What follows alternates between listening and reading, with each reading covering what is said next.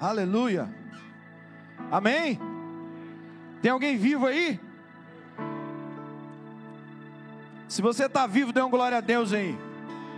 Se você está feliz por estar na casa do Senhor, dê um glória a Deus aí. Fala com o irmão que está do seu lado se Jesus te ama, viu? Fala com ele assim: Deus tem uma porção para você hoje. Amém? Sabe, todos os dias eu sempre costumo falar que Deus tem um maná fresco. A diferença é se nós estamos disponíveis para acessá-la ou ficar esperando de braços abertos chegar até nós. O que nós precisamos entender é que todo pão que desce do céu para nos alimentar requer trabalho.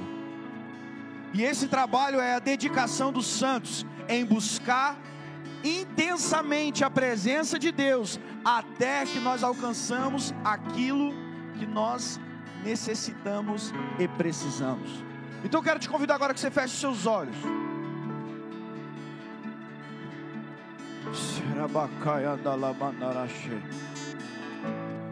Tudo está preparado aqui.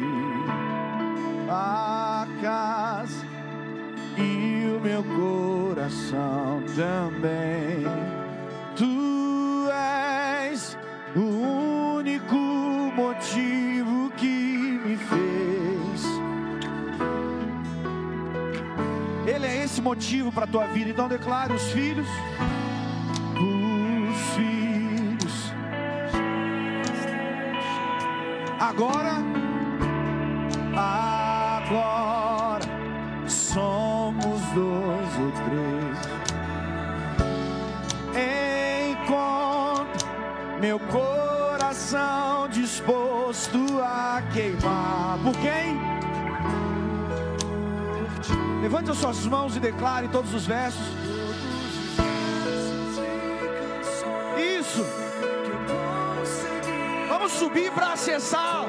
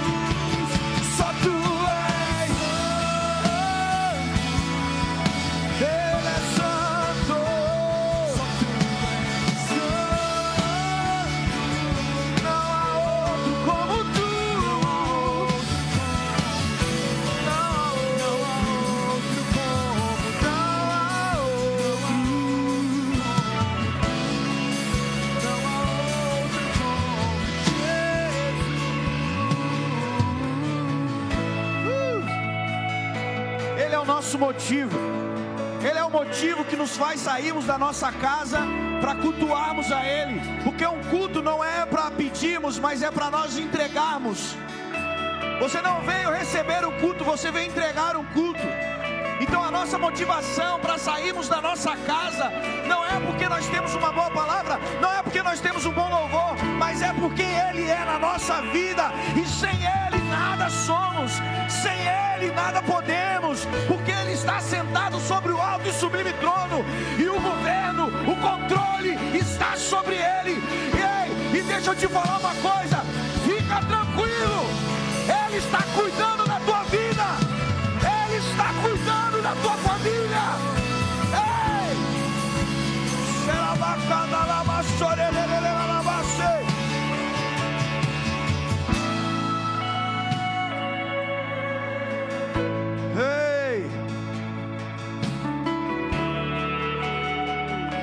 Sabe? Vai ser difícil hoje.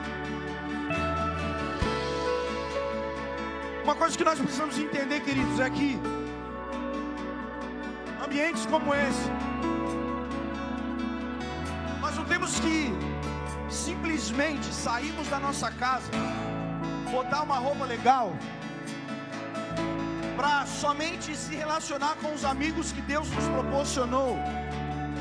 Mas quando nós entramos daquela porta para dentro, uma coisa nós precisamos entender é que o dono já se faz presente na casa. E quando nós entendemos e percebemos isso, a nossa ótica, a ótica que nós devemos começar a olhar para aquilo que Deus está fazendo, ela precisa mudar. Só que existem várias coisas que tentam nos roubar disso. Às vezes as coisas acontecem não da maneira que você deseja ou que você esperava. Mas deixa eu te falar uma coisa: nunca vai acontecer do jeito que você acha que deve acontecer. Sempre vai ser da maneira, da maneira que Deus sabe que tem que ser. E aí eu quero iniciar te fazendo uma pergunta: qual é o motivo que você está aqui hoje? Qual foi a sua motivação de você sair da sua casa para vir cultuar o Senhor? Qual foi a motivação que te fez sair da sua zona de conforto para vir até a presença do Senhor? A questão é, nós precisamos largar o conceito de que nós vamos à casa do Senhor porque nós queremos adorar, porque nós queremos bem dizer, mas na maioria das vezes nós estamos indo na casa do Senhor pela nossa necessidade. Mas quando nós entendemos que a necessidade, Deus já está com controle de tudo, nós mudamos a nossa visão e a nossa postura de entender que a única coisa que eu preciso fazer é adorar aquele que está no controle de todas as coisas.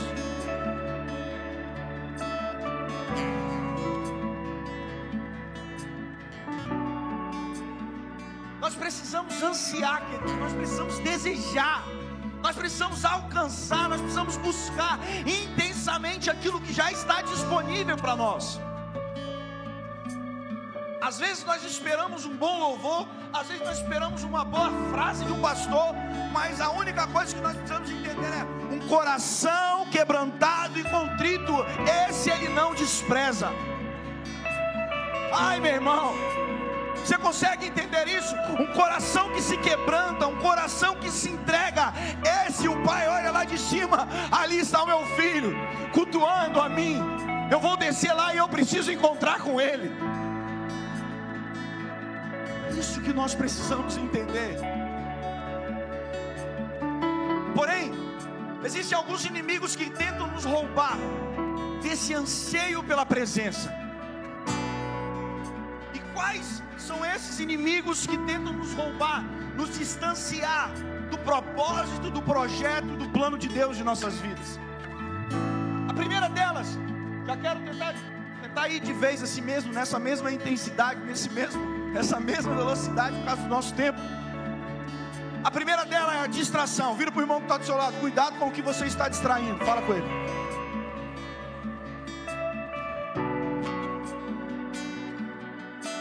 Fala com ele assim: o diabo ele não pode te parar, mas ele vai fazer de tudo para te distrair. Olha o que Paulo está dizendo aos Coríntios, capítulo, 1, 1 Coríntios capítulo 7, versículo 35. Vai dizer: Eu digo isso para o proveito vosso, não para vos enlaçar, mas para o que é decente e, e conveniente, para vos unirdes ao Senhor para vocês se unirem ao Senhor sem distração alguma. Entenda uma coisa: durante a nossa caminhada sempre surge alguma coisa para tentar nos distrair. E você pode ter certeza que todas as vezes que o diabo não consegue te parar, ele vai tentar lançar alguma coisa para fazer você que você fique distraído. Entenda uma coisa: se você se distrair, você pode ter certeza que quanto mais você se distrai, mais longe de Deus você está.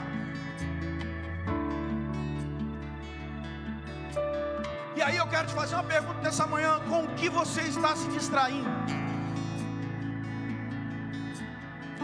Quando você se distrai por qualquer coisa que acontece na sua vida, por qualquer situação que aconteça, você pode ter certeza que mais distante de Deus você está. Quando você olha para as Escrituras, você vai ver uma geração inteira morrendo no deserto. Por quê? Porque durante a sua caminhada houve várias situações que eles se distraíram e esqueceram de quem estava com eles.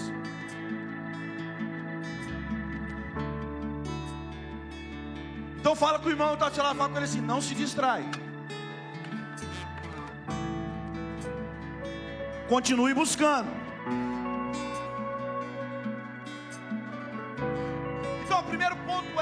só para a gente introduzir, um dos inimigos que nos distancia desse anseio pela presença do Senhor é a distração. Segunda coisa, entretenimento.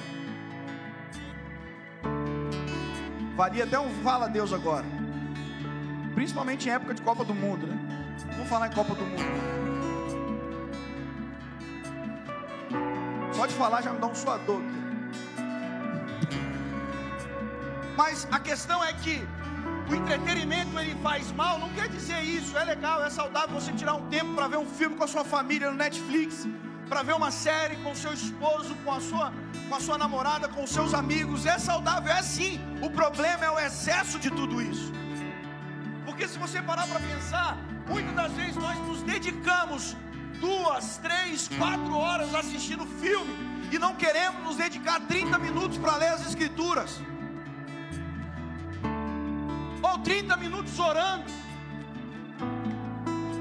E aí a resposta não vem, é porque Deus está em silêncio. Na verdade, não é porque Deus está em silêncio, é porque Deus está esperando você falar com Ele com o que você precisa.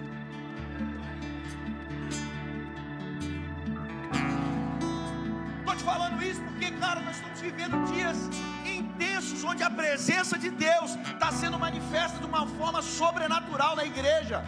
Quando eu falo na igreja, eu não estou falando somente da Filadélfia, eu estou falando de toda a igreja brasileira. Semana passada eu estava com a banda ministrando numa igreja, ministrando adoração, e teve um certo momento da adoração que nós vimos, pastor Aldo, literalmente Deus assim, movendo a igreja encontrando os corações. E imediatamente eu virei para trás, os meninos entenderam, nós saímos paramos de tocar e deixamos Deus fazer. E pessoas começaram a se quebrantar, começaram a ser movidas por aquela atmosfera que tinha sido criada ali. Deus começou a curar pessoas. E uma coisa Deus falou comigo foi: Filho, entenda uma coisa. Todos os dias eu quero fazer um milagre. O problema é que vocês não querem acessar o milagre que eu tenho para vocês. E aquilo me chocou, por quê? Porque nós estamos tão preocupados, distraindo por qualquer coisa, com a televisão que está certinha, se a letra está atrasada ou está certa, ou se a música que está sendo cantada é do seu agrado ou não, e esquecemos de ouvir a voz daquele que está falando sem parar.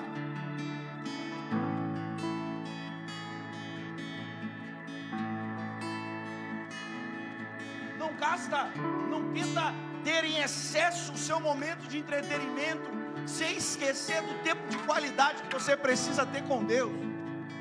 Porque o que vai te sustentar durante a sua caminhada não é o tempo que você fica na Netflix, mas é o tempo que você fica no seu quarto com Ele.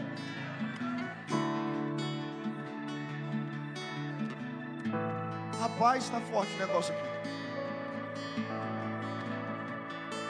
Ai meu Deus, é hoje. Vira para o irmão que está do seu lado. Já diria um grande pastor: se você. se você está com medo, o momento de ir embora é agora. Fala com ele assim. Mas se você não for, Deus vai te pegar hoje.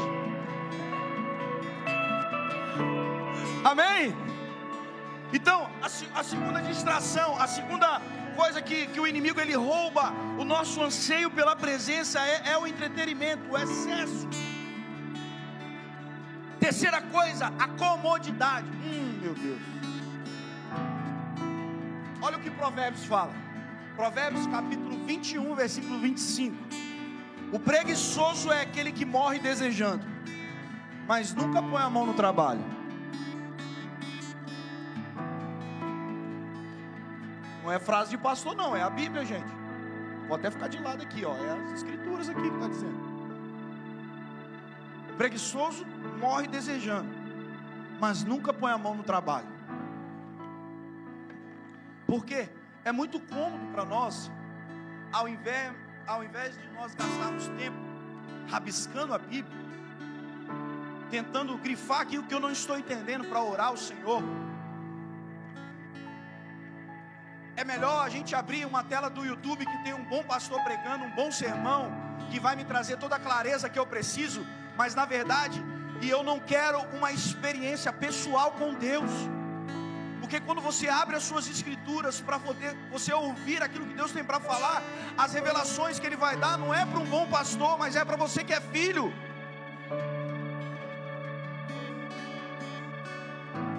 O problema é que nós estamos tão incomodados com aquilo que o sistema, as mídias, tudo tem para nos oferecer.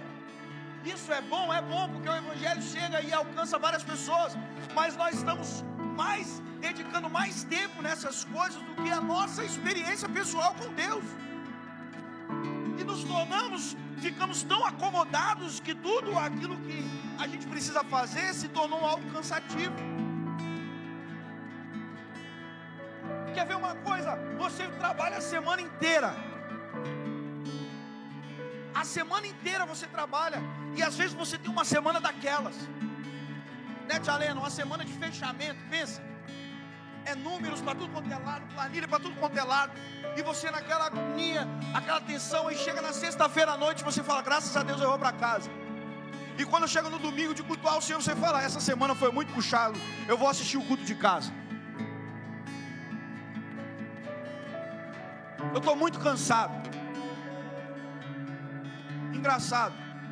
Jesus não se cansou para morrer na cruz do Calvário por amor a você, para que você tivesse livre acesso à presença dEle, para que você tivesse total liberdade de chegar até a presença de, e dizer para Ele: Pai, eu preciso de Ti.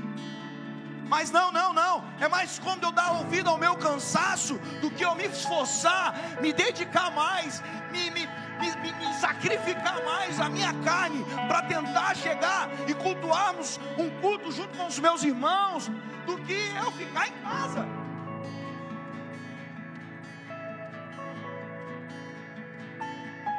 E aí, Deus te deu força para que você vencesse a sua semana. E no momento que você precisava recarregar as suas baterias, você não vai carregar suas baterias, você se exclui.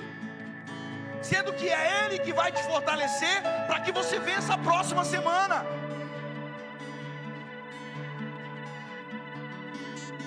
Fala com o irmão que está do seu lado assim: não se acomoda. Fala com ele assim: saia da sua zona de conforto. Porque Deus tem uma novidade para você.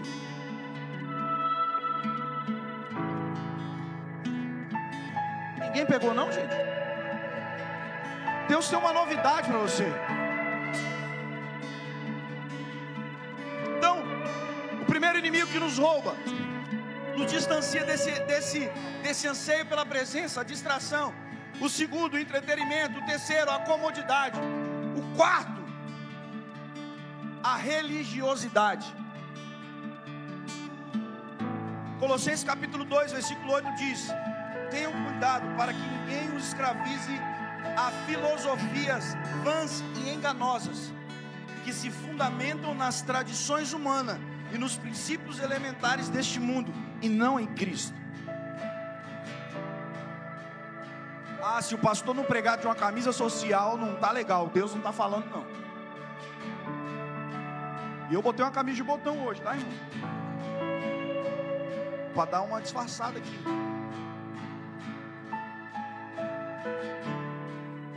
Se, ah, se não cantar aquela música, pastor Hélio, Deus não vai falar, não. Ceia foi no final da pregação, isso está errado. Lá naquela época, na tradição, era assim, era assado. Não, naquela época, a minha experiência, quando Deus vinha, quando Deus vinha, olha a maneira que se expressa. Quando Deus vinha, eu girava. Hoje em dia o povo só cai no chão, fica chorando. Ah, não, não, não. A experiência, a maneira que eu tinha experiência com Deus, era mais legal do que está acontecendo hoje. E a pessoa se esquece que todos os dias Deus tem uma novidade de vida para nós. Mas por quê? Porque a religiosidade tenta prender a nossa mente naquilo que Jesus livrou na cruz do Calvário. E aí, eu olho para as Escrituras, eu vejo Jesus entrando numa casa, onde a mulher pecadora ela entra por trás. Lucas capítulo 15, eu acho, 18. Se não me falha a memória, sobre a mulher pecadora, que ela quebra o vaso sobre os pés de Jesus e aí ela entra. E todo mundo fica olhando, os inteligentes. Os inteligentes ficam tudo olhando. Hum, vai cair no laço, ó. Vai dar ruim. E aquela mulher se prostra e começa a se render aos pés de Jesus. Começa a beijar aos pés de Jesus. E todos aqueles ali na expectativa da grande quebra da tradição, daquilo que deveria acontecer, de como deveria acontecer. E o mais engraçado é que naquela época, só para que você entenda, naquela época, uma pessoa impura tocar num santo mostrava que o santo se tornava impuro junto com aquela pessoa.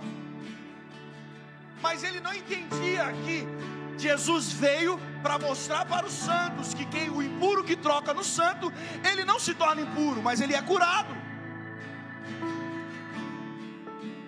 E aquela mulher toca em Jesus, faz todos os atos que precisava ser feito, derrama todo o seu, tudo que ela tinha, aquele coentro, tudo que ela tinha, que era todo o seu trabalho que ela tinha conquistado, e ela quebra e derrama a essência dela aos pés de Jesus.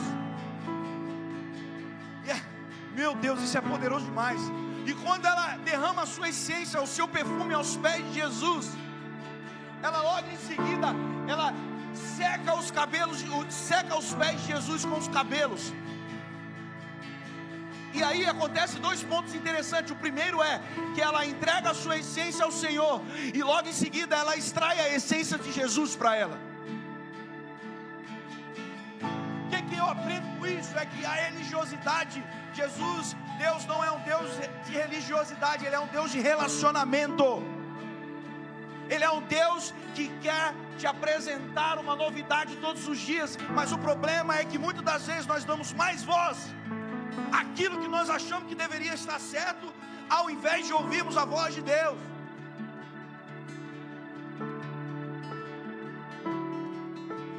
E muitas das vezes nós nos distraímos, como aconteceu na época, por quê? Porque nós, através da distração, nós nos distanciamos de Deus, guerreamos sem a presença do Senhor, achando que estamos com a presença do Senhor.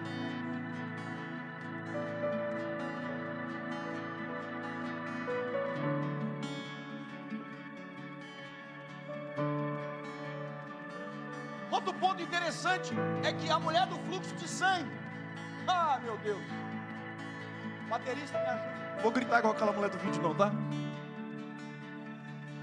A mulher do fluxo de sangue. Levítico vai falar que uma, a mulher, acho que a partir de 15 dias ou 10 dias, sangrando sem parar, já era excluída da sociedade. A tradição naquela época já era excluída. Então, isso apresentava o que? Ela é impura. Aqui mais uma pessoa impura. E ela olha todo o sistema, uma multidão espremendo Jesus uma multidão tentando receber algo de Jesus. Mas aquela mulher que já tinha gasto tudo com os médicos, tudo, todos os seus ganhos, com, com tudo para tentar ser curada e não tinha conseguido. Ela olha para o sistema e fala: Eu tenho duas opções. Ou eu me amedronto, ou eu enfrento toda a religiosidade para conseguir tocar em Jesus, porque eu sei que se eu tocar somente na hora dele eu serei curado. E aí o que, que acontece? Ela quebra todo o princípio, toda a história, toda a tradição e sai da sua zona de conforto, da sua cama, do seu leito. E ela olha para a multidão: Ah, meu Deus, é impossível chegar até ele. Mas ela falou, eu fico imaginando, ela, não, não, não, mas eu vou, eu vou tentar. Eu vou tentar, eu, eu, eu espremo, eu passo por baixo, eu dou um jeito, mas eu preciso aproveitar a oportunidade, porque Jesus está passando aqui. De repente, hoje pode ser uma oportunidade na sua vida, meu irmão, que Jesus está passando aqui para entregar algo que você tanto esperou durante anos. Mas uma coisa você precisa trazer, entender: quebra toda a religião, da sua, a religiosidade da sua mente. Faça como aquela mulher. Sai do seu lugar. Não olha para as circunstâncias. Não olha para a multidão que está tentando te impedir de chegar até a presença do Senhor. Vai em frente, persista, continua, persevera, para que a sua cura, o seu milagre venha acontecer na tua vida hoje.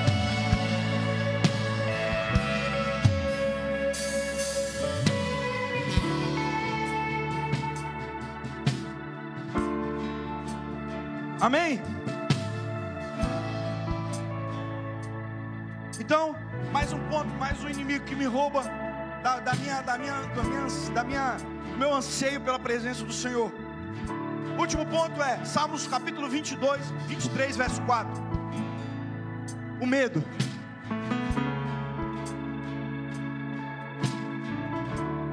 Eu vou ler um versículo, vocês vão dar continuidade. Eu tenho certeza que vocês sabem. Eu aprendi isso na época da escola dominical, quando eu era juniores.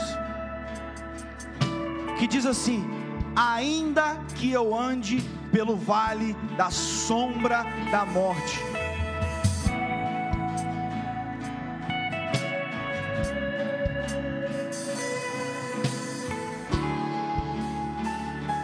Ainda que eu ande pelo vale da sombra da morte, eu mal algum. Não tem por que eu ter medo. Não tem por que eu deixar o medo me paralisar, porque ainda que eu ande pelo vale da sombra da morte, não temerei mal algum, porque tu está comigo. Ele é contigo, meu irmão. Ele é contigo.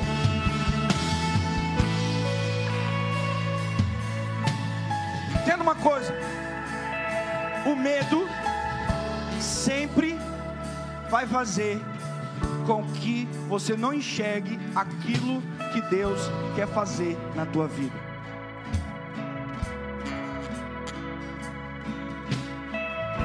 Vira para o irmão que está do seu lado e fala com ele. O medo sempre vai te fazer a não enxergar aquilo que Deus quer fazer na tua vida.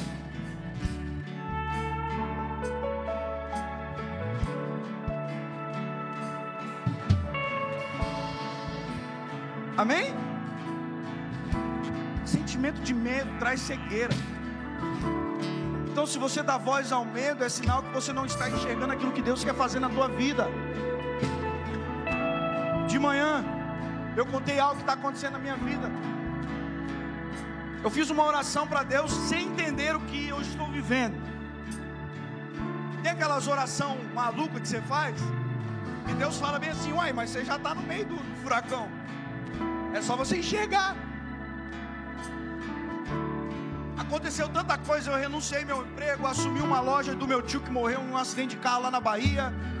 E eu tô dois meses sem ir para lá para fazer balanço, porque eu tô com outro tio aqui que está com câncer no pâncreas. E aí eu tô dirigindo para ele para cima e para baixo, porque ele também tem uma empresa. Ele tá cheio de obra aí em andamento. Ele trabalha com energia solar e aquela coisa toda. E, eu, e minha, a irmã dele que está lá me auxiliando, que toma conta lá junto comigo, falou: Não, não vem não, fica aí. E eu tinha feito uma oração, falei assim: Deus, se ainda esse ano não acontecer em 2023, eu não quero mais contar testemunho do outro, eu quero contar o meu testemunho de algo surpreendente que o Senhor fez. E aí Deus falou bem assim: Murilo, olha para o furacão que você está vivendo, cara.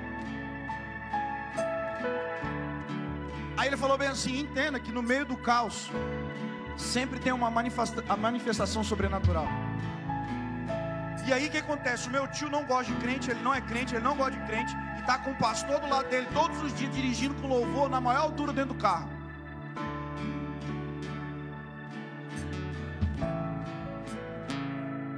E aí ele senta naquele carro e eu falo, Senhor, vai tomando coração. E aí deu a semana de eu ir para Bahia, minha tia, não, fica mais um pouco aí. Tem um propósito de Deus. Nem é evangélico. Tem um propósito de Deus na sua vida aí, na vida do seu tio, através de você. Imagina só se eu desse a voz ao medo, porque pelo fato dele não gostar de crente, e eu ser sobrinho dele, mais novo. Imagina só. Sabe o que isso me mostra? é que Deus sempre vai te dar uma oportunidade de você enxergar quem Ele é na tua vida. E aí eu tô aí, no meio desse furacão. E vamos embora. E eu fazendo oração sem saber o que já estava acontecendo. Não sei se a cura vai vir, irmão. Mas de uma coisa eu sei: tem um propósito de Deus ali, mas o coração dele vai ser convertido para a honra e glória do Senhor porque o medo não vai me paralisar, o medo não vai trazer a cegueira e me impedir de enxergar aquilo que Deus está fazendo em minha vida e através da minha vida.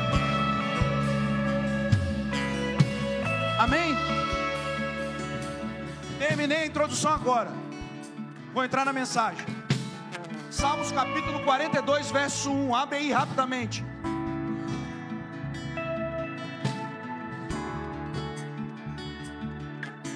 Deu para você entender até aqui, irmão? Amém? Glória a Deus. Agora nós vamos para o que vai intensificar, o que vai nos posicionar para um novo tempo. Salmos 42, a partir do versículo 1, vai dizer assim: Assim como a coça suspira pelas águas correntes.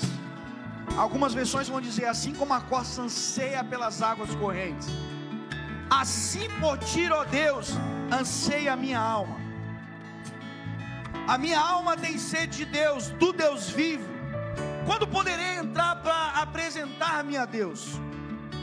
Minhas lágrimas têm sido meu alimento de dia e de noite, porquanto me questiono o tempo todo: aonde está o teu Deus?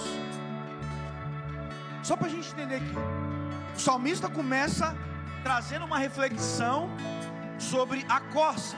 Assim como a coça anseia pelas águas correntes. E logo em seguida ele mostra um momento de aflição na alma, onde a alma da, da, da, do salmista aqui, o que, que ele está querendo dizer? A minha alma está gritando de dia e de noite: aonde o Senhor está? Mas o engraçado é que primeiro ele não conta o desespero, primeiro ele fala o que ele está fazendo. Ele está fazendo o quê? Buscando pelas águas como uma coça. Então, para que a gente entenda isso aqui, e aí eu meditando nesse texto, tentando buscar alguns significados, Abacuque capítulo 3, versículo 19 mais uma interrogação ainda. Diz assim: O Senhor Jeová é a minha fortaleza, a minha fortaleza.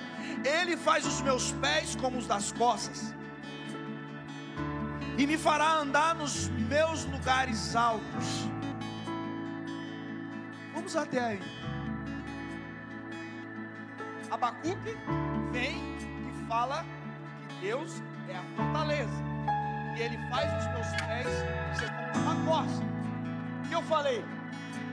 O que, que a corça tem a ver com isso? Vamos tentar entender esse negócio aqui. E aí, quando eu parei, eu falei, eu falei, eu vou ver sobre a corça. A corça é um animal, uma espécie de um animal veado, para quem não conhece, que tem aqueles chifres cheios de, de negócio.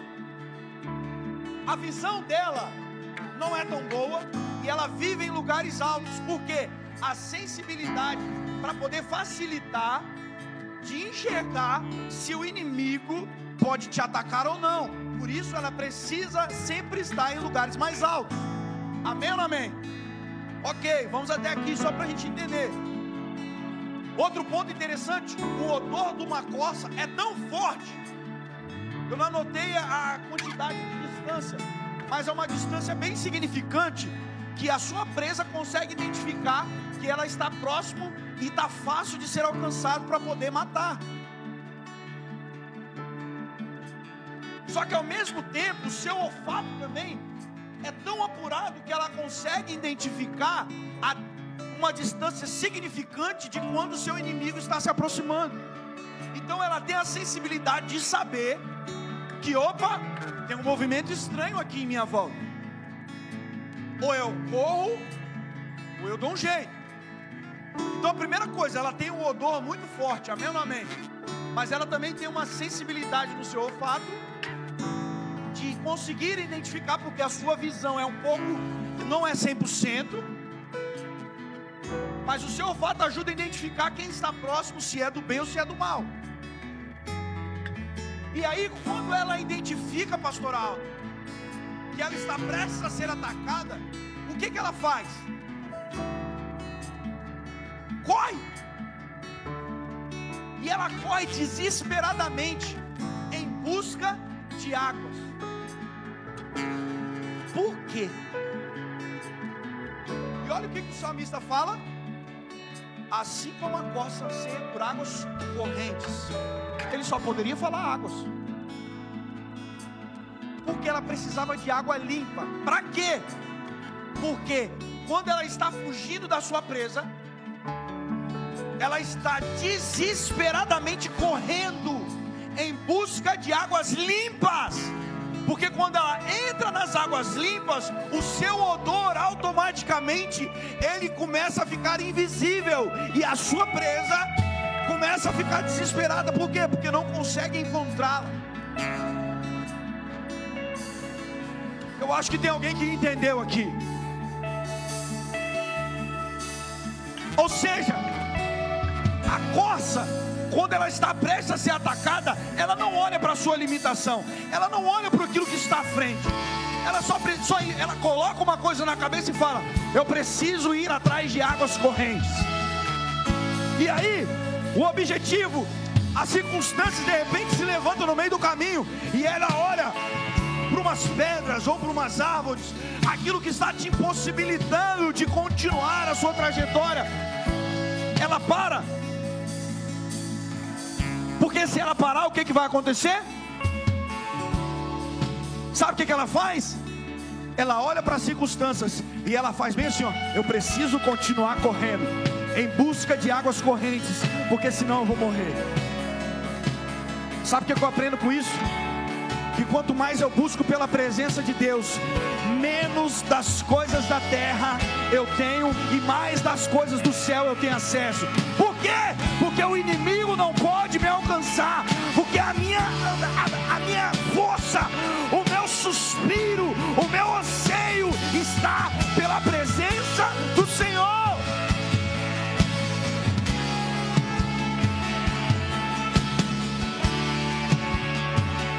Assim como a coisa anseia pelas águas, assim eu anseio pela presença do Senhor.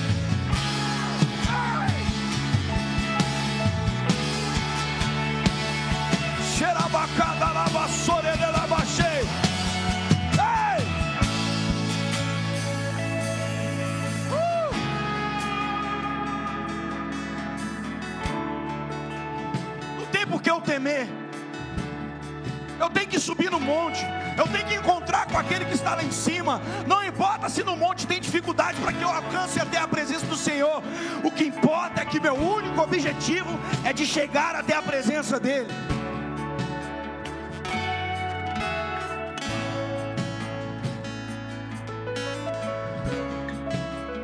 Salmos capítulo 18, versículo 33, vai dizer: Torna os meus pés como de uma corça sustenta-me firme nas alturas. Não olhe para suas limitações, olhe para quem você é em Deus, ousado, forte, guerreiro, perseverante, continua. continua buscando, continua intensamente indo até acessar aquilo que Ele tem para a tua vida.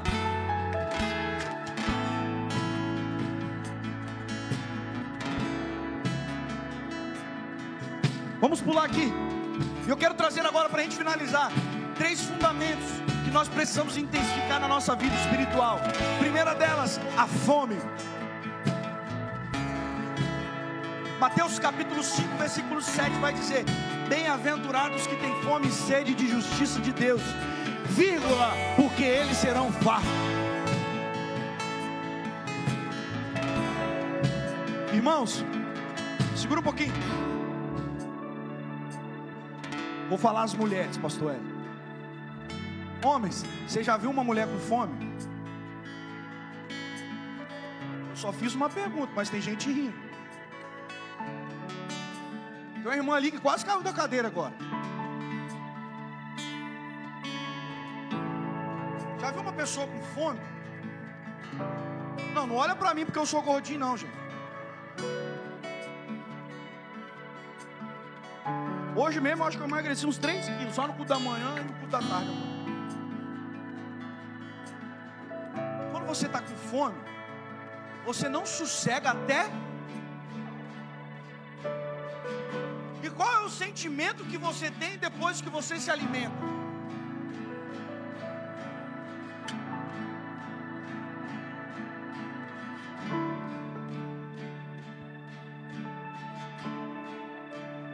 Umas irmãs rindo ainda. Qual é o sentimento que você tem dentro de você? Tipo assim, ah, eu estou satisfeito. Aquela paz. Uma mulher alimentada não quer guerra com ninguém. Um gordinho alimentado, então, nem se fala.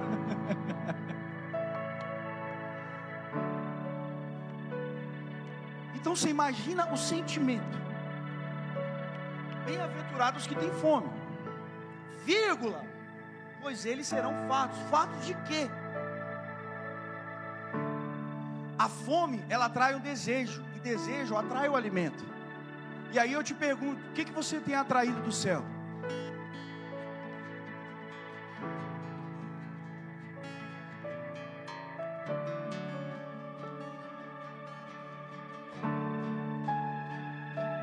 O que, que você tem atraído do céu? O pão nosso de cada dia nos dai. Sabe qual é interessante, pastor? Que nós trabalhamos 30 dias para no mês seguinte receber. Sabe o que eu aprendo com isso? É que para você ter acesso ao pão diário que Deus tem, requer trabalho. O problema é que nós queremos acordar pela manhã e a mesa posta está lá prontinha. A xícarazinha, tudo bonitinho. O pãozinho que, que o padeiro acabou de fazer lá quentinho, com queijo e presunto, manteiguinha derretida. Mas ninguém sabe para que a mesa seja posta. Alguém precisa levantar cedo, ir na padaria, buscar o pão, limpar tudo, colocar na mesa, preparar a mesa para quê? Para se alimentar. Esse tem que ser o nosso desejo como os filhos de buscar a presença dEle, de se alimentar do maná que Ele tem todos os dias que desce do céu. Aumenta a tua fome pela presença do Senhor. Quanto mais você aumenta a tua fome, mais alimento do céu você tem.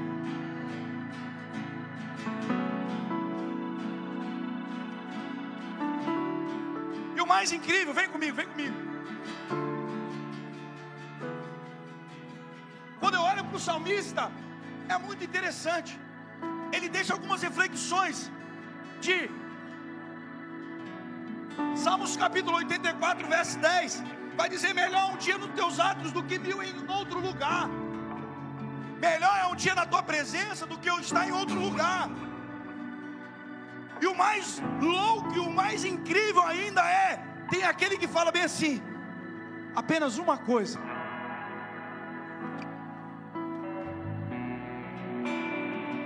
Apenas uma coisa eu pedi ao Senhor. Sabe, Deus, só uma coisa. Quando eu acordo pela manhã, só uma coisa que eu quero.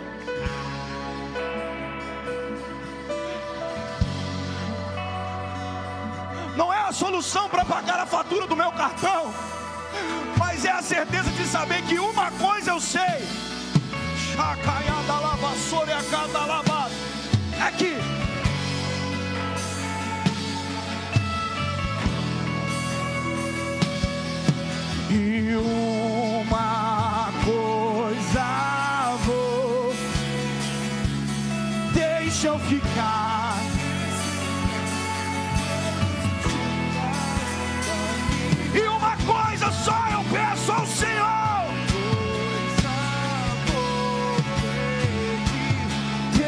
ficar.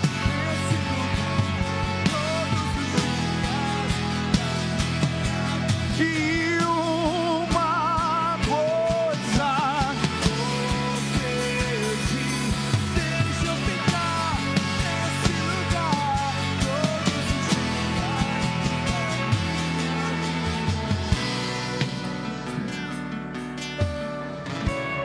Deixa eu te contar um segredo. Deus ama saciar os famintos. Deus ama saciar aqueles que têm fome e sede. Deus ama saciar, Deus ama liberar sobre aqueles que estão com uma coça, desesperado, buscando por águas. Mas não é o alimento físico que vai alimentar a minha carne, sim, é o alimento espiritual. Mateus capítulo 4, versículo 23, Jesus vai ter um embate com Satanás depois de 40 dias de jejum. E Satanás vira para ele: Está vendo essa pedra aqui? Se você é o cara mesmo, transforma ela em pão. Qual foi a resposta? Não, não, fala com autoridade. Qual foi a resposta? Mas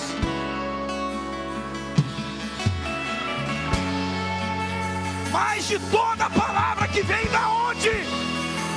Da onde? Uh! Ai, meu Deus! Quem se preocupa mais com as necessidades do corpo deixa de viver pela alimentação espiritual.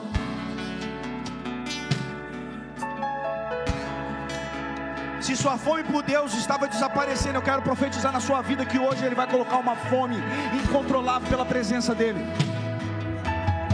A partir de amanhã, seu dia não será mais o mesmo. Você vai levantar pela manhã e vai dizer: Senhor, só uma coisa, deixa eu ficar aqui neste lugar contigo.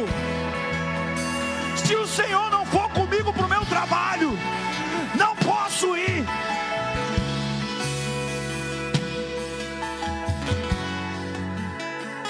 Na dependência, vive uma experiência com milagre todos os dias.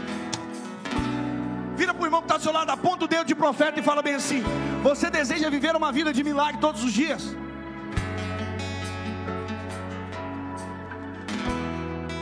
Agora responda para ele: então se alimenta com alimento espiritual. Ai meu Deus, mais oito minutos. Segundo fundamento, a busca.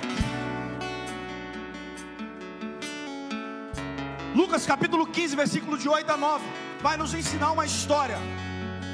A dracma perdida. A mulher que perdeu a dracma, algumas versões vai dizer moeda, dentro da sua casa, e ela não se cansa de procurar até encontrar. Ela acende uma candeia, porque naquela época algumas casas não tinham janela, e ela acende e ela limpa a casa. Ela procura, pastor Hélio, ela busca até encontrar.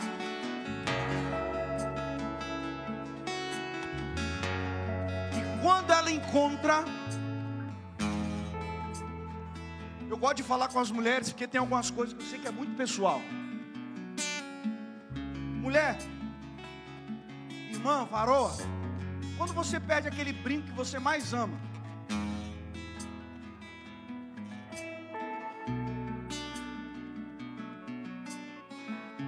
quando você encontra, qual é o sentimento que você tem? Qual é o sentimento que você tem quando você encontra aquilo que você estava buscando? Imagina só você buscar o Senhor todos os dias da sua vida e encontrar qual é o sentimento que você vai ter.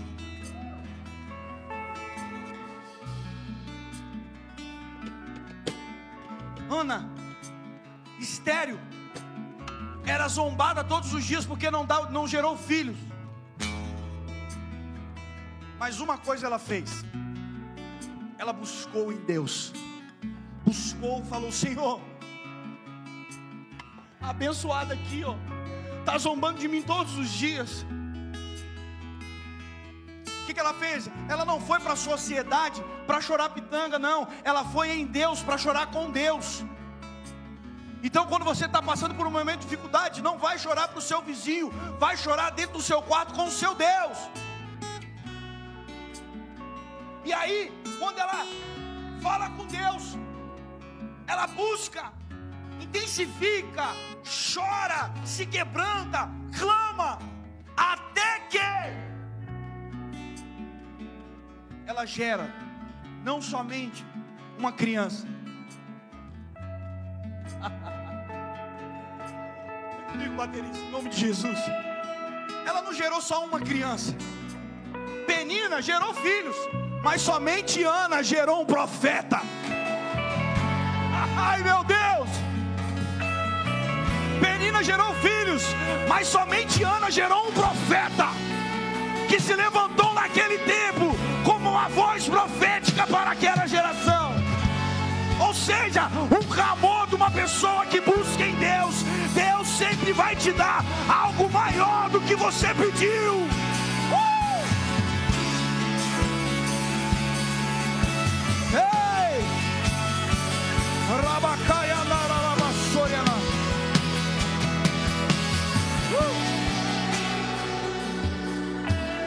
Terceira e última coisa. Calma aí que nós vamos decolar agora, irmão. Eu estou muito animado. Fome. Segundo, busca. Terceiro, entrega. Salmos capítulo 37, versículo vai dizer, 5 vai dizer, entrega o seu caminho, confia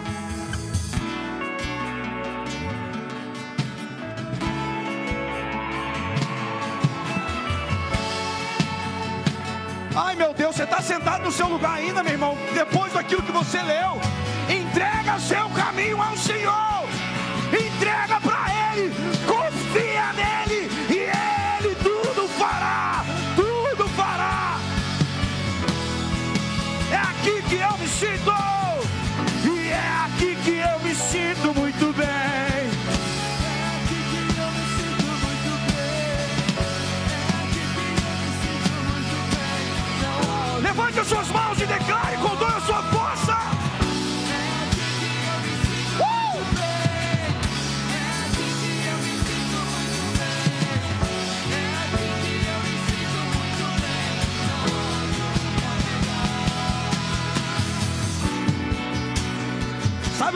incrível? Ai meu Deus! Voltando em Ana, pastor Hélio. Sabe, mediante a tudo isso, só Ana gerou um profeta. Mas você sabe quando que Deus concebeu ela, Samuel? Quando numa uma oração. E uma oração ela virou para Deus e falou bem assim: Senhor, se o Senhor me der, eu te devolvo. Nós precisamos entender é o princípio da entrega. Quando nós falamos de dízimo, quando nós falamos na oferta, a Bíblia é bem clara. Primeiro ela fala: honre ao Senhor, entregue ao Senhor. E os versículos posteriores vão dizer que os seus celeiros serão fartos. Vive uma vida de entrega, que aí você vai ver o sobrenatural do Senhor vindo na sua vida. Vida de entrega? Adorando ao Senhor se prostrando a Ele, vindo para um culto como esse, não simplesmente para abrir a sua boca e cantar as músicas que está sendo cantada, mas para se entregar diante da presença dEle.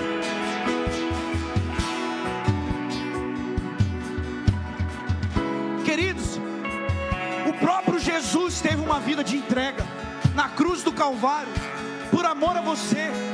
Será que realmente eu e você não precisamos começar a entregar as coisas para Ele, devolver para o dono das nossas vidas?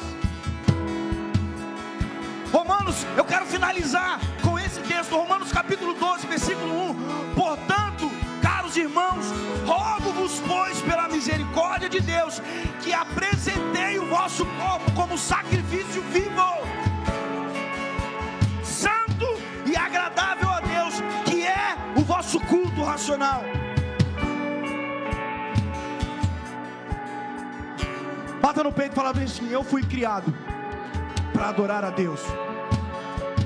Eu fui criado para ser como uma corça que anseia pelas águas.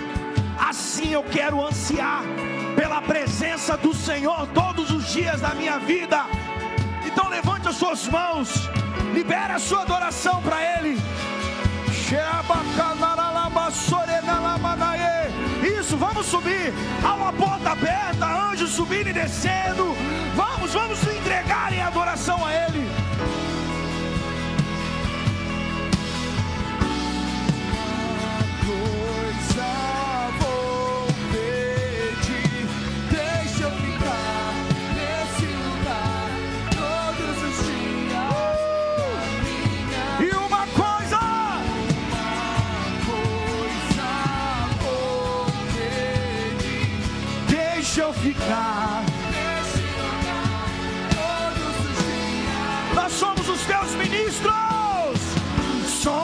Somos teus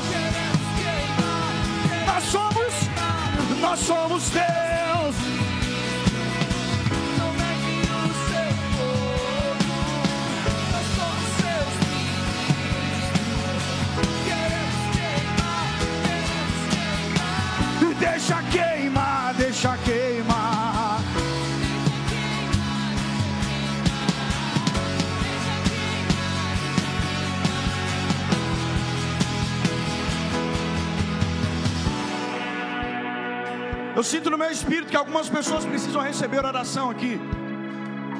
Se você é uma dessas pessoas que de repente a sua fome se foi embora, de repente a sua fraqueza se foi e você não consegue ser mais intenso buscando a presença do Senhor, então saia do seu lugar, vem até aqui à frente, eu quero orar por você. Pode sair do seu lugar, nós vamos finalizar esse momento orando pela tua vida.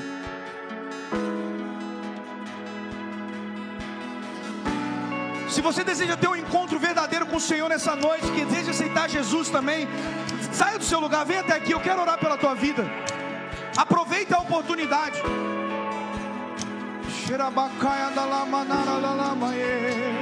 Uma coisa eu vou pedir. Ei! Isso!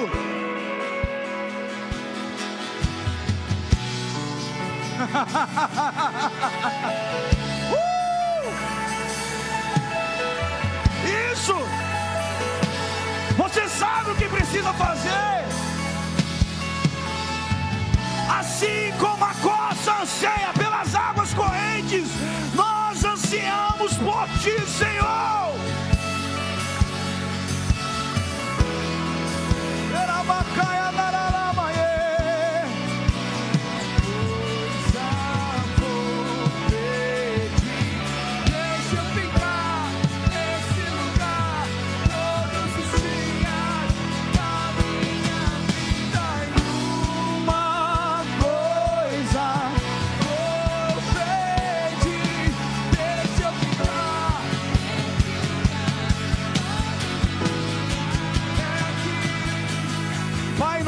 Jesus, eu quero apresentar os teus filhos diante do teu altar.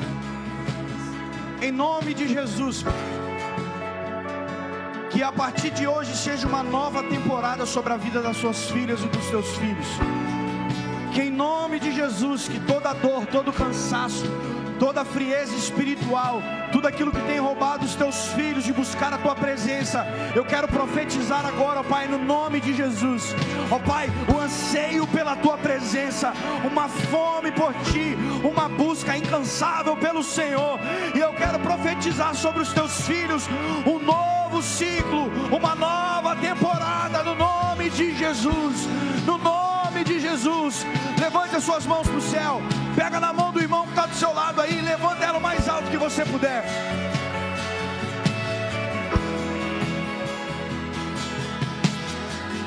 Ora por ele agora. Vamos finalizar esse momento profético. Isso, abra sua boca. Seja profeta de Deus sobre a vida dele agora. Labaxê, caia da labaxê.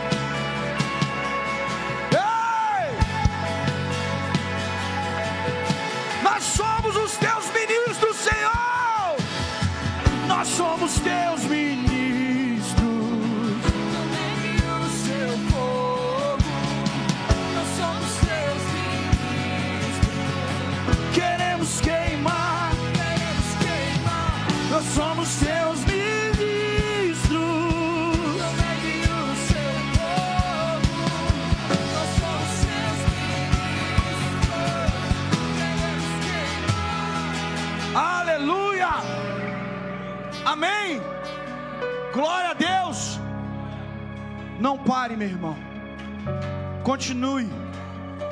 Amém.